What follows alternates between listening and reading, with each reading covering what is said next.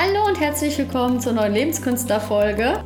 Heute ähm, rede ich über ein Thema und zwar habe ich das Hilfe zur Selbsthilfe getauft. Das ist jetzt vielleicht interessant für alle möglichen Hobby-Coaches oder Hobbypsychologen oder Leute, die einfach wirklich gerne anderen Leuten helfen. Und dazu habe ich ein paar Sachen, ein paar Hinweise und etwas ganz Aktuelles zu berichten. Und wenn dich das interessiert, dann bleib jetzt einfach dran.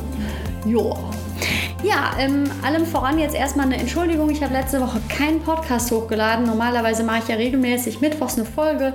Ich werde mich jetzt hier auch nicht ewig dafür rechtfertigen. Es war schlichtweg eine schlechte Planung und die ganzen Einfälle und Sachen, über die ich sprechen wollte, das fand ich irgendwie alles doof. Und da das halt nach wie vor einfach ein Herzblutprojekt von mir hier ist, habe ich mich einfach dafür entschieden, dass ich es dann mal gut sein lasse, weil ich einfach möchte, dass ich hier Qualität abliefere und da mein Bestes gebe. Und das war einfach irgendwie so eine Sache. Auf jeden Fall tut es mir leid.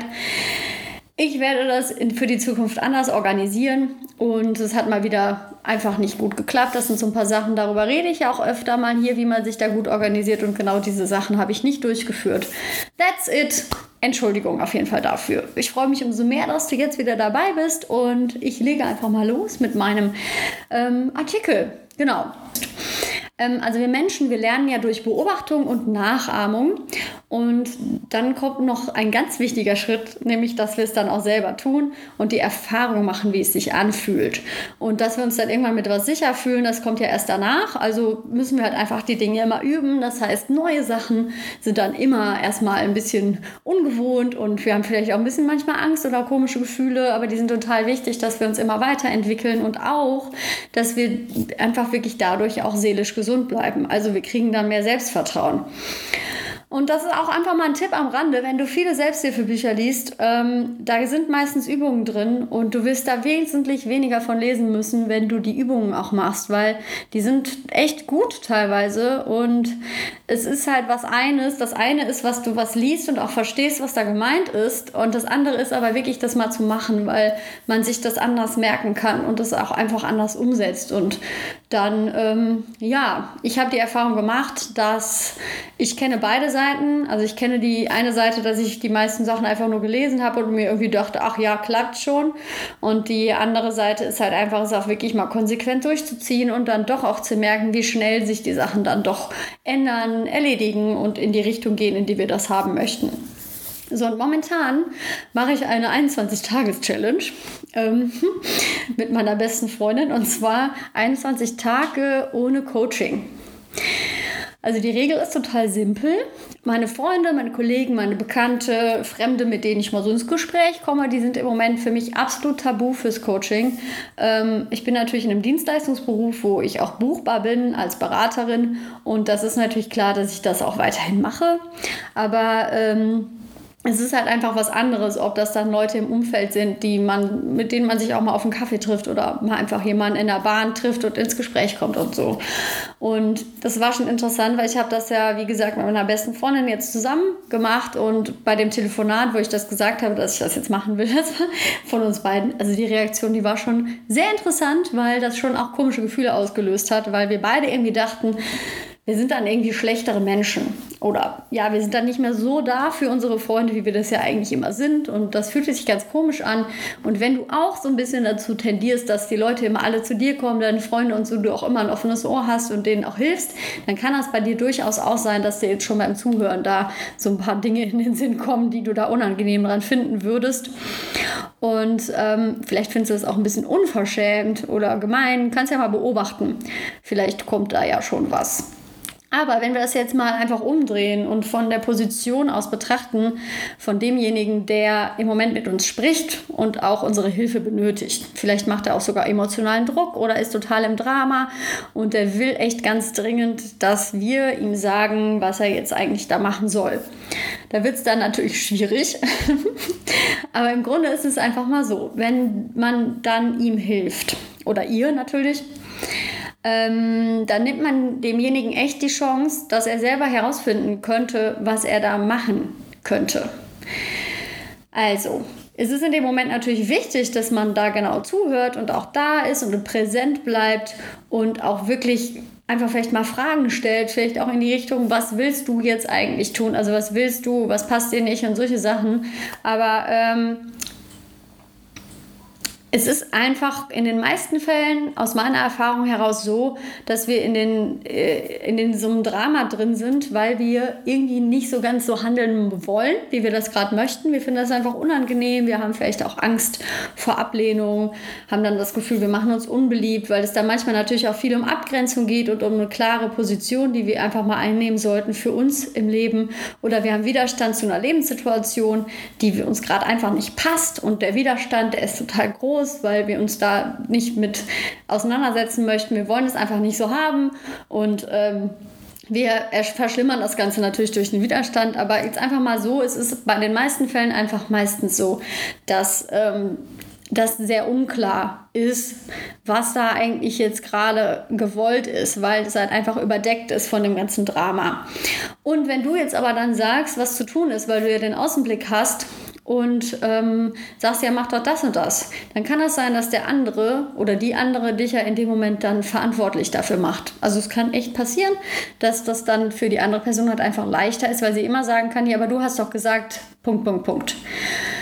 So, mein Hinweis ist jetzt einfach nur, das ist natürlich wirklich wichtig, genau zuzuhören und auch da zu sein, aber bestärkt die andere Person unbedingt darin, dass sie mit der Situation umgehen kann. Ähm, weil da ist jeder Mensch dazu in der Lage, wir haben das alle in uns drin eigentlich die Anlage da, dass wir das können. Es kann aber sein, dass wir es wirklich verlernt haben oder dass unsere Komfortzone einfach wirklich klein geworden ist und dass dann schon die kleinste Kleinigkeit, wie dass wir einfach einen Brief zu einem Amt schicken müssen oder wir in einem Online-Shop uns was bestellen möchten und wir machen das nie. Es kann sein, dass das dann schon eine wahnsinnige Hürde ist, die extreme Emotionen irgendwie freispült. Und das ist ja auch ganz klar ersichtlich, dass die Emotionen jetzt nicht wirklich daran liegen, dass wir diesen Online-Shop nicht bedienen können, sondern dass wir irgendwie denken, wir sind, wir können nichts oder wir uns irgendwie unvermögend fühlen. Und das Gefühl wird ja nie weggehen, wenn das immer jemand anders für uns macht. Jedenfalls ist das ein super Tipp für alle Hobbypsychologen, Heiler, Berater da draußen. Äh, versucht doch auch mal so eine Challenge und es macht auch wirklich Sinn, die mal so Minimum 21 Tage zu machen und mal zu gucken, was da eigentlich so los ist mit dir. Ähm, weil es ganz oft auch so, dass wir einfach so damit beschäftigt sind, anderen zu helfen und andere zu coachen, dass wir auch mit unseren wirklich drunterliegenden Themen uns dann nicht so beschäftigen müssen.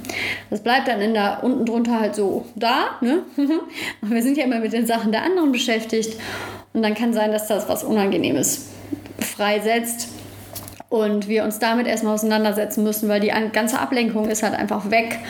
Es macht also durchaus Sinn, da auch mal aufzuschreiben, wie es uns geht und auch mal zu schreiben, was die Mitmenschen uns so spiegeln. Vielleicht finden die uns ja auch wirklich in dem Moment unverschämt oder melden sich kaum noch bei uns, weil wir halt nicht mehr irgendwie die Psychologen spielen, sondern einfach nur zuhören. Das kann natürlich alles passieren. Ich würde das auch einfach erstmal einfach auf mich wirken lassen und das auch einfach üben. Es gibt aber auch noch wirklich den ganz, ganz wichtigen Punkt, wenn man jetzt als guter Berater auch arbeiten möchte oder wirklich das professionell betreibt, da ist auch wichtig zu lernen, dass man sich nicht einmischt.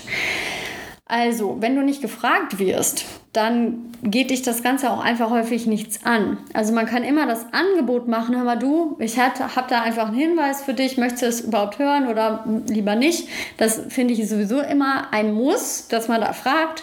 Und ähm, es ist natürlich von außen betrachtet immer leichter, da einen Überblick zu behalten, weil man nicht mit den Emotionen so einsteigt, wie die Person, die da gerade drin steckt.